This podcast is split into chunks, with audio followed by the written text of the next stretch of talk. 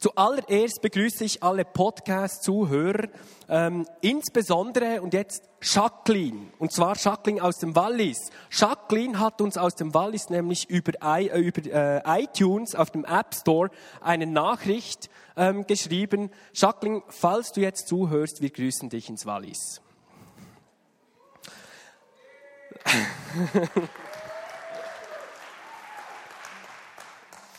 Lasst uns nun zum heutigen Predigtext kommen. Und zwar steht der im Epheserbrief, und zwar in Kapitel 1, die Verse 11 bis 12 und 18 bis 20. Also falls du eine Bibel dabei hast, ähm, nimm unbedingt die Bibel hervor. Wenn du keine dabei hast, dann hat es hinten noch Bibeln. Und wenn du das iPhone dabei hast, auch, auch da gibt es Apps, wo man die Bibel runterladen kann. Wir wollen gemeinsam diesen Text aus dem Epheserbrief lesen. Und zwar steht da, weil wir nun zu Christus gehören, hat Gott uns schon im Voraus als seinen Erben eingesetzt. Denn was Gott einmal beschlossen hat, das führt er auch aus. Jetzt sollen wir mit unserem Leben Gottes Herrlichkeit für alle sichtbar machen. Wir, die wir schon lange auf unseren Retter gewartet haben.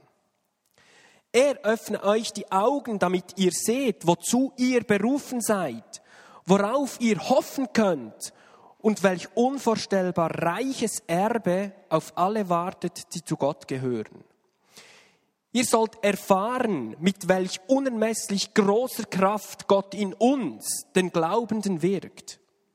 Es ist doch dieselbe Kraft, mit der er Christus von den Toten auferweckte und ihm den Ehrenplatz an seiner rechten Seite gab. Also eigentlich gibt es diesen Text nicht mehr viel hinzuzufügen. Also wir könnten eigentlich jetzt abschließen. Der ist so gewaltig, die Aussagen, die da drin stehen.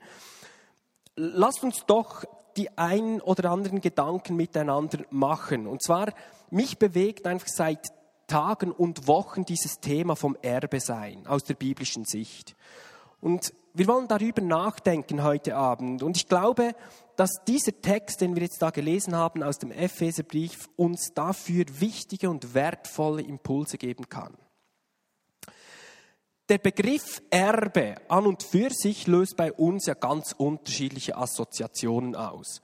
Ähm, und irgendwie lässt sich das Thema Erbe bei Christenmenschen schlecht so mit der persönlichen Glaubenswelt verbinden, ähm, weil Erben eher irgendwas was mit Quadratmetern, Immobilien oder Grundstücken oder Testamenten oder sonstigen Kontoauszügen zu tun hat. Vielleicht denkst du sogar an die ganzen Streitereien, die um die Erbschaft eben häufig dann gemacht werden, an Gier und so weiter. Das alles passt eigentlich nicht so ganz in unseren eher spirituell und übersinnlich formulierten Glauben. Die Bibel aber spricht erstaunlich oft, unkompliziert und ganz natürlich von diesem Thema Erbe. Das Thema wird in der Bibel aufgenommen im Alten Testament und im Neuen Testament. Im Alten Testament geht es häufig darum, dass eben geerbt wird, ganz normal, natürlicherweise. Man hat halt was und wenn dann jemand stirbt, dann wird das weitergegeben. Im Neuen Testament hat aber der Begriff noch eine weitere, tiefere geistliche Bedeutung und darüber wollen wir nachdenken. Beim Erben gibt es ja immer zwei Seiten. Auf der einen Seite haben wir eine gebende Seite auf der anderen Seite eine empfangende Seite. Und das geschieht nicht nur in materieller Hinsicht, sondern eben auch in geistlicher Hinsicht. Ein geistliches Erbe unterscheidet sich aber von einem natürlichen Erbe in einem ganz wesentlichen Punkt. Ein natürliches Erbe gibt uns etwas, was wir vorher noch nicht hatten. Ein geistliches Erbe dagegen gibt uns etwas oder offenbart uns etwas, was wir eigentlich schon hatten. Es ist quasi so, als ob dir jemand vor Jahren 10 Millionen Franken auf ein Bankkonto deponiert hätte. Du hattest das Geld eigentlich die ganze Zeit, aber erst jetzt steht es dir zur Verfügung. Weil du dir bewusst geworden bist, ich habe ein Konto auf der Bank und da ist Geld drauf, das mir gehört und ich das brauchen kann. Könnte es sein, dass unter den Christenmenschen eines der größten Versäumnisse darin liegt, dass wir das geistliche Erbe nicht empfangen und einnehmen, das uns von den vorhergehenden äh, Generationen durch den Heiligen Geist bereits geoffenbart wurde? In der Wiener Bern stehen wir aber bekanntlich vor einem Leiterwechsel. Von Martin und Georgia wird der Stab, oder sagen wir besser die Fackel angezündet von Marius und Caro. In einem Fünfjahresprozess wurden und werden also Martin und Georgia die Fackeln von Marius und Caro als Leiter der Wiener Bern anzünden. Und diese Anzündübergabe wird nächsten Herbst passieren. Das, doch das betrifft nicht einfach nur Sie beiden, das betrifft uns als ganze Gemeinde. Und vielleicht fragst du dich auch manchmal, was ist denn dein Beitrag in diesem Ganzen? Ich persönlich habe mich als jüngerer Mitverantwortlicher im Leitungsteam eine Sache ganz groß auf die Fahne geschrieben und spreche nun insbesondere auch zu jüngeren Generationen. Auf meiner Fahne steht groß, ich will unbedingt auf den Errungenschaften der vorherigen Generationen aufbauen und das bereits eingenommene geistliche Territorium erben und noch mehr davon einnehmen. Ich will Teilhaber des geistlichen Erbes sein, das den Generationen vor uns bereits geoffenbart wurde. Ich habe keine Lust, alte Schlachten zu schlagen. Ich möchte neue Schlachten gewinnen. Wir entehren unsere Vorfahren und den großen Preis, den sie für ihre Durchbrüche bezahlten, wenn wir nicht aufrechterhalten und erweitern, was sie erreichten. Wir wollen uns aber noch einen anderen Aspekt vergegenwärtigen. Kommen wir zurück zu unserem Kapitel 1, und zwar Vers 11 im Epheserbrief. Dort wird ein Wort verwendet, ein griechisches Wort für, das, für den Begriff Erbe, und zwar nennt sich das Kleronomia. Ähm, man könnte es eigentlich übersetzen, auch wenn man es wörtlich übersetzt, als vom Los getroffen werden. Also jemand wird vom Los getroffen.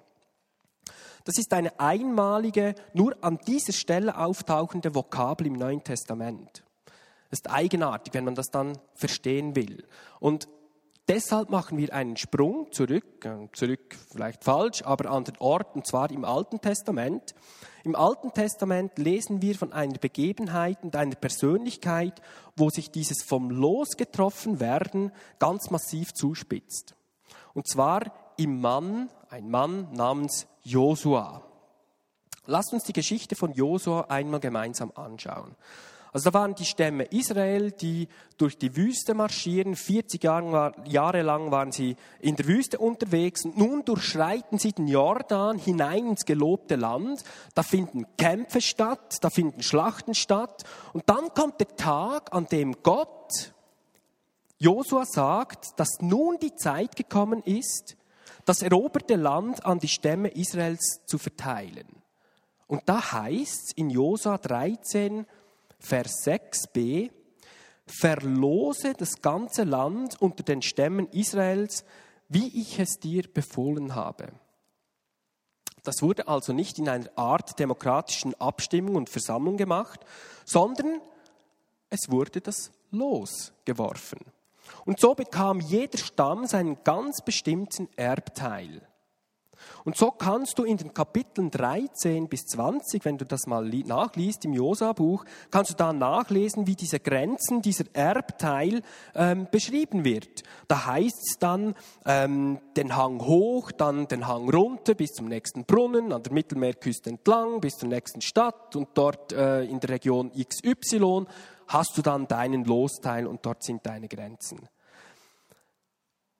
Beim Durchlesen allerdings der Geschichte fällt einem etwas ganz Eigenartiges auf. Ein Stamm bekam nämlich nichts. Und zwar war das der Stamm Levi.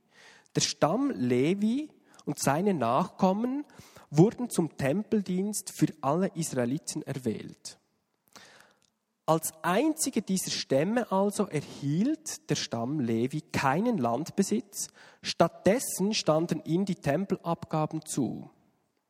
Und dann heißt es weiter in Josua 13 vom Stamm Levi, und da heißt es etwas ganz Wunderbares. Es heißt in Vers 14, Gott selbst ist ihr Erbteil. Gott selbst ist ihr Erbteil. Das ist keine Reduktion für den Stamm Levi, sondern impliziert eine ganz besondere Berufung und einen besonderen Auftrag. Und das wiederum verweist uns auf Kolosser 1, Vers 12, wo es heißt, Gott hat uns Anteil gegeben am Erbe der Heiligen. Wo? Im Licht. Bei ihm selbst heißt es da. An diesem Erbe haben wir Anteil. Das ist eine völlig andere Liga. Und wir müssen genau und gleich zu Beginn in dieser Liga hineinkommen.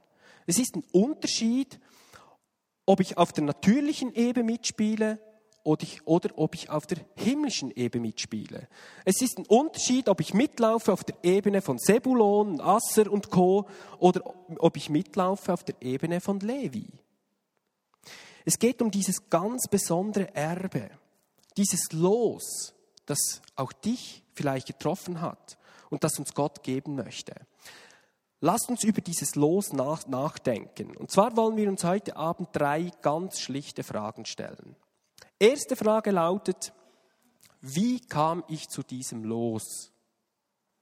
Zweite Frage lautet, wie schließt, was schließt das Los mit ein? Um was geht es da? Was schließt das Los denn mit ein, dieses Erbe? Und die dritte Frage, wie lebe ich denn nun mit diesem Los? Die erste Frage, wie kam ich zu diesem Los? Der Apostel Paulus sagt uns, du kamst so zu diesem Los, dass es auf dich gefallen ist. Das Los hat dich getroffen. Was für ein wunderbares Bild. Dass ich dieses Los haben darf, war nicht etwa mein Verdienst. Dieses Lohn dieses Los konnte ich nicht kaufen, dieses Los konnte ich auch nicht verdienen, ich konnte es auch nicht durch Vitamin B mir aneignen, dieses Los konnte ich nur geschenkt bekommen. Da gibt es keine Strategien oder irgendwelche Volksrezepte oder irgendwelche Masterpläne, das sind Geschenke. Dass du zum Glauben an Jesus Christus gekommen bist, dass dich das Los getroffen hat und auf dich gefallen ist, hat nichts zu tun mit einer Art Taktik oder Cleverness oder einer speziellen Moral oder einer Ethik, sondern ist ein pures, hundertprozentiges Geschenk. Da kann man in der göttlichen Loszuweisung nur dastehen und kann nur noch sagen, danke. Danke. Danke, dass ich in dieser Kindschaftsbeziehung stehen darf. Danke, dass der Heilige Geist in mir Wohnung genommen hat. Danke, dass ich Teilhaber der jetzigen und der zukünftigen Herrschaft deines Reiches sein darf. Danke. Danke. Niemand kann zu Gott kommen, es sei denn, es ziehe ihn der Vater, sagt Jesus. Und das ist die eine Seite. Und gleichzeitig wissen wir, dass das den persönlichen Umkehrruf auf der anderen Seite nicht aufhebt. Ich spreche nicht von einem, einer Art theologischen Konzept, das ist eher für die Theologen gedacht, ähm, demzufolge Gott von Anfang an an das Schicksal bzw. das Schicksal des Universums bereits vorherbestimmt hat und das äh, Schicksal jedes einzelnen Menschen vorweggenommen hat. Nein, Gott ist der Souverän und gleichzeitig haben wir einen freien Willen. Und das passt ja manchmal nicht so zusammen in unserem Denken. Irgendwie äh, haben wir das Gefühl, das sei ein Widerspruch. Aber das ist biblisches Denken. Unser griechisches Denken vom Entweder oder lässt das manchmal nicht zu, weil wir das Gefühl haben, das beißt sich. Jüdisches Denken geht häufig vom sowohl als auch Ansatz aus. Beides hat Platz. Es sind so wie zwei Schienen, die parallel nebeneinander fahren oder verlaufen. Wenn du eine Schiene wegnimmst, dann fällt dieser Zug um. Beide Schienen sind notwendig. Also, auf der einen Seite steht der Dank, dass ich dieses Los geschenkt bekommen habe, und auf der anderen Seite weiß ich, es kommt darauf an, dass ich eine ganz persönliche Beziehung zu diesem Jesus Christus geschlossen habe und damit allem, was mich betrifft, drinstehe. Kommen wir zur zweiten Frage. Die zweite Frage umrahmt, was schließt denn dieses Los mit ein? Wenn dich dieses Los nun erwischt hat, dann kommt ja sofort diese spannende Frage, ja, um was geht's da jetzt? Was habe ich denn da jetzt geerbt? Und das ist gar nicht so einfach. Ich bin immer wieder mal erstaunt, was zum Beispiel in der Werbebranche so alles abläuft. Da kriegt man Werbeangebote, wo drauf steht, zum Beispiel, Sie sind unter vielen tausend ausgewählt worden und haben eine Reise von Zürich nach New York für nur gerade mal zehn Franken gewonnen. Wow, was für ein Angebot. Heute muss mein Glückstag sein, denken wir dann. Nachdem deine erste Freude über diesen Gewinn so langsam abklingt und du den ersten bereits bepackten Koffer vorne an der Eingangstüre abstellst, nimmst du dann doch mal eine Lupe zur Hand und liest mal genauer nach, was denn da steht.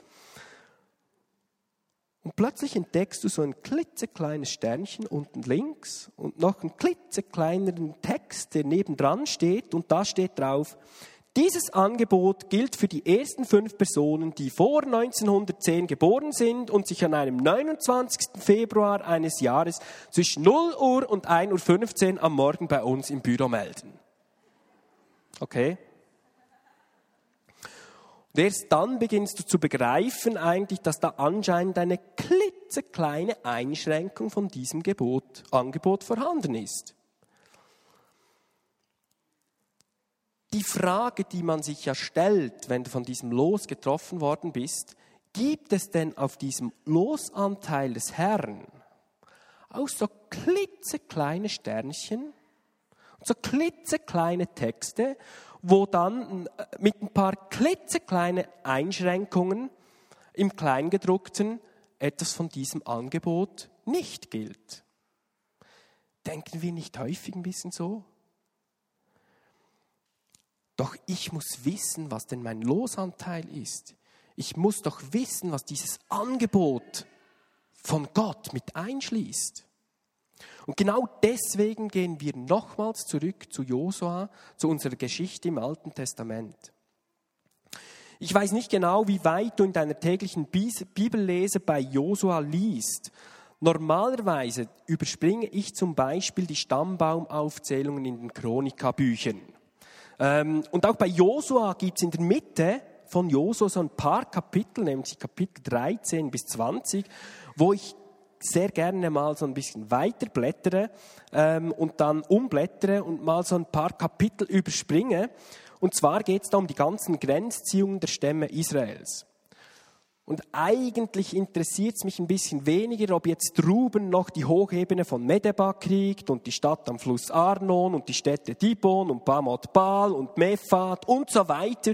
Das vermag mein Interesse nicht sonderlich zu wecken.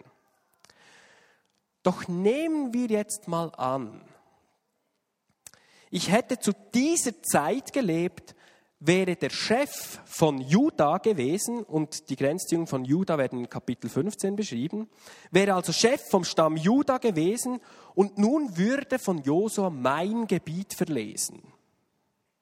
Ja, dann wäre doch das die absolut spannendste Stelle in der ganzen Heiligen Schrift. Ja, weshalb? Es geht um mein Gebiet. Es geht um das, was, was mich jetzt betrifft. Es geht um dieses Gebiet, das ich jetzt dann einnehmen werde. Und plötzlich wäre das Kapitel 15 in diesem Josua-Buch nicht mehr so langweilig. Das wäre hochspannend. Ich glaube, ich würde zu, zu, zu, wenn ich der Chef wäre von diesem Stamm, ähm, Juda, würde ich sofort zu Josua gehen und ihm sagen, hey Josua, gib mir sofort eine Karte. Ich will unbedingt wissen, welches denn mein Gebiet ist. Ich will wissen, wo meine Grenzen durchlaufen. Ich will wissen, welche Dörfer und Orte ich habe. Ich will wissen, welche Bäche und Flüsse durch mein Gebiet laufen. Oder noch besser, ich würde wahrscheinlich meinen, meine Wanderschuhe anziehen, obwohl ich keine habe, aber ich würde wahrscheinlich suchen und, und, und halt Turnschuhe anziehen und würde wahrscheinlich meine Grenzen ablaufen. Ich möchte wissen, wo mein Losgebiet ist.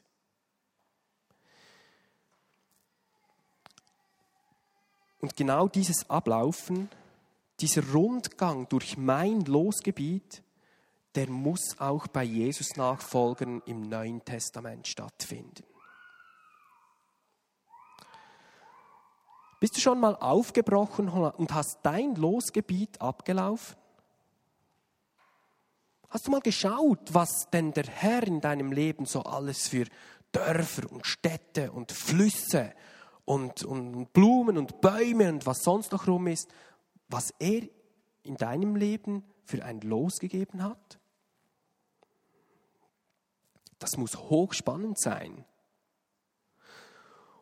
Und deshalb betet Paulus einige Verse beim Epheserbrief Kapitel 1, Vers 16, betet Paulus, ich bete für euch, damit ihr erkennt, und das sind diese Grenzgänge, damit ihr erkennt, wir laufen den Losteil ab, zu welcher Hoffnung ihr von Gott berufen seid wie reich die Herrlichkeit seines Erbes für alle Heiligen ist. Wow. Wow. Lass uns mal einfach mal so ein paar Fixpunkte herausnehmen von diesem Losanteil. Ein paar so Pfeiler, die da eingesteckt sind. Und lasst uns die anschauen. In Hebräer 1, Vers 2 in Hebräer 1, Vers 2 heißt es, Jesus ist der Erbe des gesamten Alls. Da wird ein griechischer Begriff gebraucht, Tapanta. Den kann man übersetzen mit das gesamte All.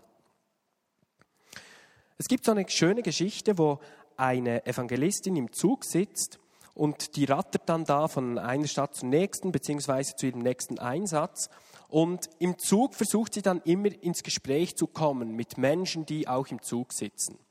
Und sie sitzt also im Zug, jemand ist gegenüber von ihr, sie schaut aus dem Fenster und ähm, sagt immer wieder mal so, alle zehn Minuten sagt sie, wow, das da hier, das gehört alles meinem Vater. So zehn Minuten später schaut sie wieder aus, boah, das gehört alles meinem Vater. Ja, das, ist ja klar. Der, der gegenüber sitzt, der denkt mit der Zeit, äh, ja Moment, also was hat die für einen Vater? Äh, das muss irgendwie ein ganz mächtiger Mann sein. Ähm, und schon ist im Gespräch. Wir lachen über diese Geschichte, ich finde sie auch lustig, wirklich. Ich habe schon manchmal gedacht, als ich im Zug saß, soll ich das auch mal probieren? Ich, ich habe es noch nie gewagt. Aber ähm, irgendwo hat sie doch recht. Dahinter steckt eine ganz, ganz tiefe Wahrheit. Das stimmt doch.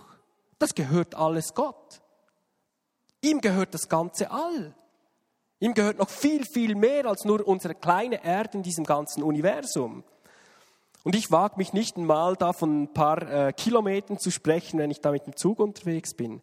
Aber das, dieses Bewusstsein zu erhalten, ich, das hilft unglaublich, ähm, auch in der Begegnung mit anderen Menschen und im Umgang mit den eigenen Ressourcen. Das gehört alles Gott. Er ist das Haupt der Gemeinde. Wir sind sein Leib. Das heißt doch, was dem Sohn gehört, haben wir als seine Glieder, wenn er das Haupt ist, haben wir Anteil daran.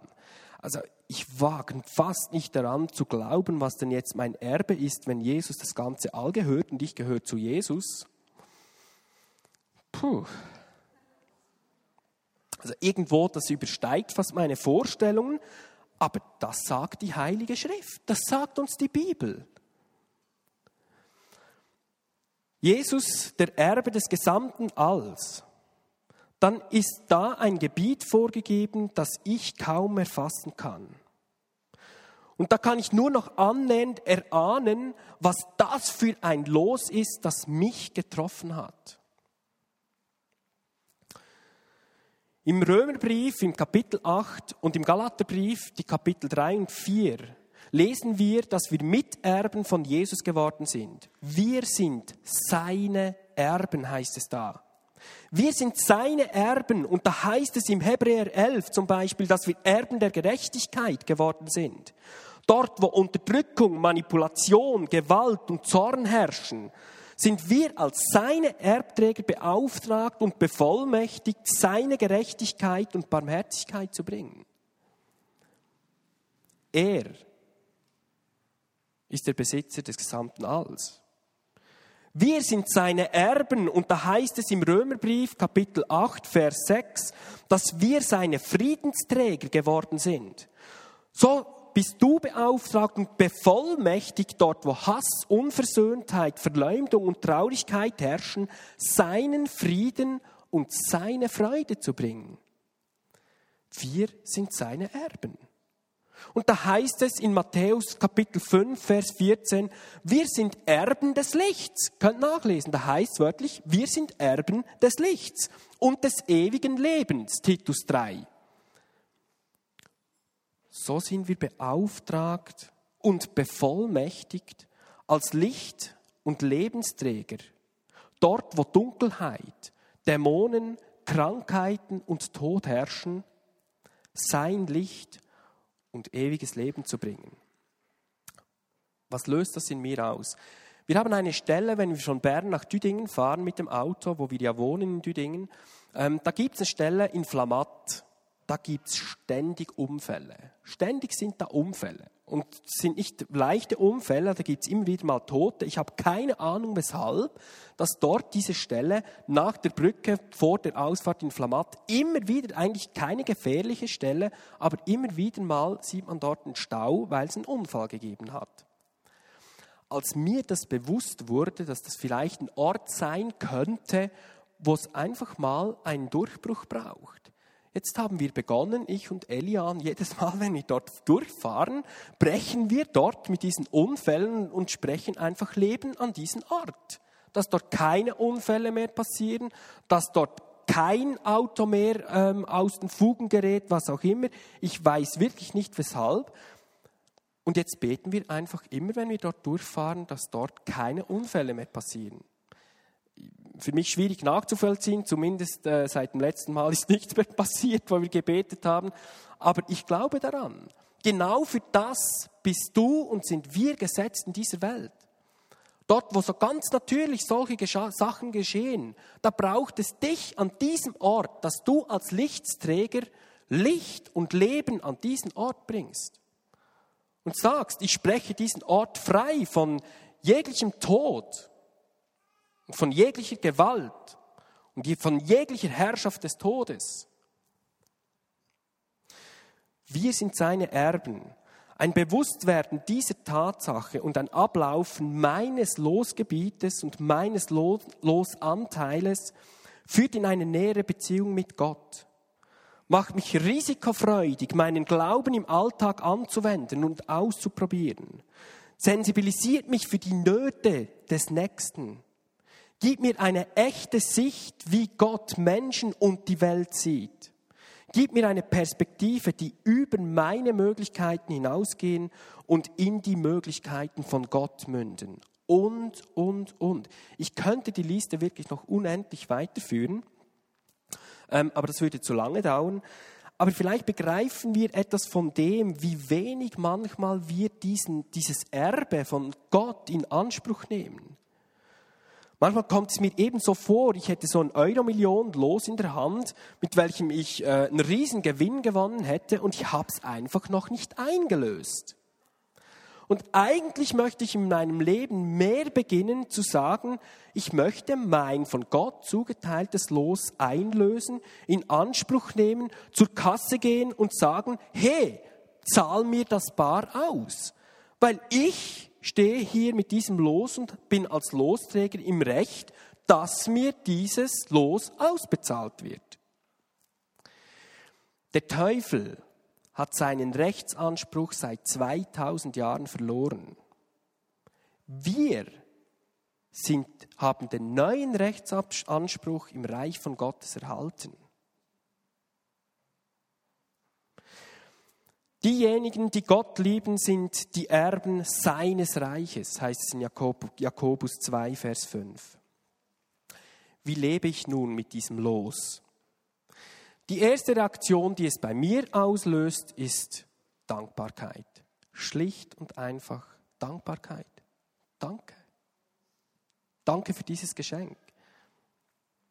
Die zweite Reaktion dieses Losanteils ist Leben in Erwartung. Wenn ich mir der ganzen Fülle dieses Loses bewusst werde, dann lebe ich in einer ganz anderen Erwartungshaltung im Alltag. Die göttlichen Möglichkeiten treten anstelle der menschlichen Unmöglichkeiten plötzlich in den Vordergrund. Wenn ich erwarte, dass jemand geheilt wird, ja, dann werde ich beginnen, für Kranke und Schwache zu beten. Wenn ich erwarte, dass der Frieden Gottes größer ist als mein persönlicher Stolz, werde ich beginnen zu vergeben und mich mit anderen zu versöhnen. Wenn ich erwarte, dass die Liebe von Gott stärker ist als mein Scham, werde ich beginnen, meinen Wert nicht mehr über die Arbeit und über die Leistung zu definieren, sondern über die Liebe Gottes zu mir. Und ich halte einen Wert, in dem ich sagen kann, ja, ich freue mich und ich bin gut, weil Gott mich geschaffen hat. Wenn ich erwarte, dass der Geist Gottes in mir stärker ist als die Werke des Teufels, wird das Reich Gottes mehr und mehr durch mich sichtbar. Wie lautet dazu das biblische Versprechen? Jetzt kommt ein absolut starker Satz. Epheser 1, 19 bis 20. Ihr sollt erfahren, mit welch unermesslich großer Kraft Gott in uns, den Glaubenden, wirkt. Ist es doch dieselbe Kraft, also das kann ich fast nicht fassen, es ist dieselbe Kraft, mit der er Christus von den Toten auferweckt und ihm den Ehrenplatz an seiner rechten Seite gab. Wow, ist das krass. Sind wir uns bewusst, mit welcher Energie wir da eigentlich herumlaufen? Die dritte Reaktion dieses Losanteils ist Leben in Verantwortung. Ich werde befähigt, nicht nur für mich selbst Verantwortung zu übernehmen und gemäß meiner Berufung zu leben, sondern auch für andere einzustehen und mich meiner, Beruf, mich meiner Berufung zu freuen und das zu leben, was Gott eigentlich in mein Leben zugedacht hat. Ich werde mich von der Not des anderen berühren lassen. Ich werde befähigt, gute Entscheidungen zu treffen und die richtigen Prioritäten zu setzen. Ich lebe in Dankbarkeit, ich lebe in Erwartung, ich lebe in Verantwortung und ich lebe in großer Zuversicht. Was meine ich damit? Wir haben eine Kleinigkeit in unserem Text noch übersprungen, die jetzt noch aussteht. Es heißt nämlich so wunderbar in Vers 11, Kapitel 1 des Epheserbriefes, dass Gott das alles nach dem Ratschluss seines Willens wirkt, steht dort. Oder wir könnten auch übersetzen, was Gott einmal beschlossen hat, das führt er bestimmt auch aus. Das ist ein ganz starkes Wort in der griechischen Sprache. Wortwörtlich könnte man auch noch übersetzen, es ist die hochenergetische Wirkweise Gottes. Gott ist derjenige, der genug Energie hat, das ganze All zu steuern. Und genau dieser Allträger hat dir und mir versprochen, du darfst dir sicher sein, ich bin immer bei dir bis ans Ende der Welt. Das ist meine Zuversicht. Ich bin immer bei dir bis ans Ende der Welt. Ich bete und wünsche für uns als Losträger, als diese Erbträger von Gott, dass wir immer mehr erkennen, was uns der Vater im Himmel in Jesus schenken will. Und nicht nur als Einzelkämpfer, sondern für uns als gesamte Gemeinde, unser Losgebiet, dass wir beginnen, unser Losgebiet abzulaufen. Dass wir beginnen, unser zugedachtes Gebiet von Gott einzunehmen und in Besitz und in Anspruch zu nehmen. Ganz einfach, weil er für uns dieses Losgebiet parat hat und wir von seinem Los getroffen wurden. Amen. Lasst uns aufstehen und beten füreinander. Ich möchte, dass wir genau dieses Erbe, diesen Losanteil, das dir gegeben wurde, dass wir so zu dritt, zu vier zusammenstehen und uns gegenseitig ähm, zusprechen, dass wir Anspruch haben auf dieses, dieses Los, auf dieses Erbe. Dass wir uns gegenseitig freisprechen, dass wir dieses Erbe in Anspruch nehmen. Mach doch das so in drei, vier Gruppen, dass wir das gleich anwenden. Dass wir gleich sagen, hey, du bist freigesprochen, ähm, nicht mehr zu klein zu denken, sondern wirklich dieses Erbe in Anspruch zu nehmen. Lasst uns das zum Abschluss machen. Zwei, drei Minuten, ich werde dann beten. Und Jesus, es erfüllt mich mit tiefer Dankbarkeit. Und es erfüllt mich mit Staunen, wenn ich sehe und erkenne immer mehr, was du mir eigentlich zugedacht hast. Und Jesus, lass uns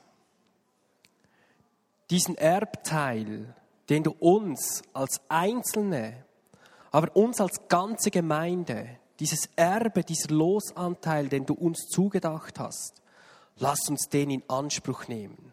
Und ich nehme den in Anspruch jetzt als Vertretung für uns alle. Wir nehmen in Anspruch, was du uns zugedacht hast. Jesus, falle du nieder, regne du auf uns mit deinem Erbe. Zeig uns das, öffne uns die Augen für das, was du für uns bereithältst. Ermutige uns, dass wir im Alltag risikofreudig werden, diesen Losanteil in Anspruch zu nehmen, den du versprochen hast. Hilf uns, die eigentliche Realität, die Gottesrealität hinter dem Sichtbaren zu sehen.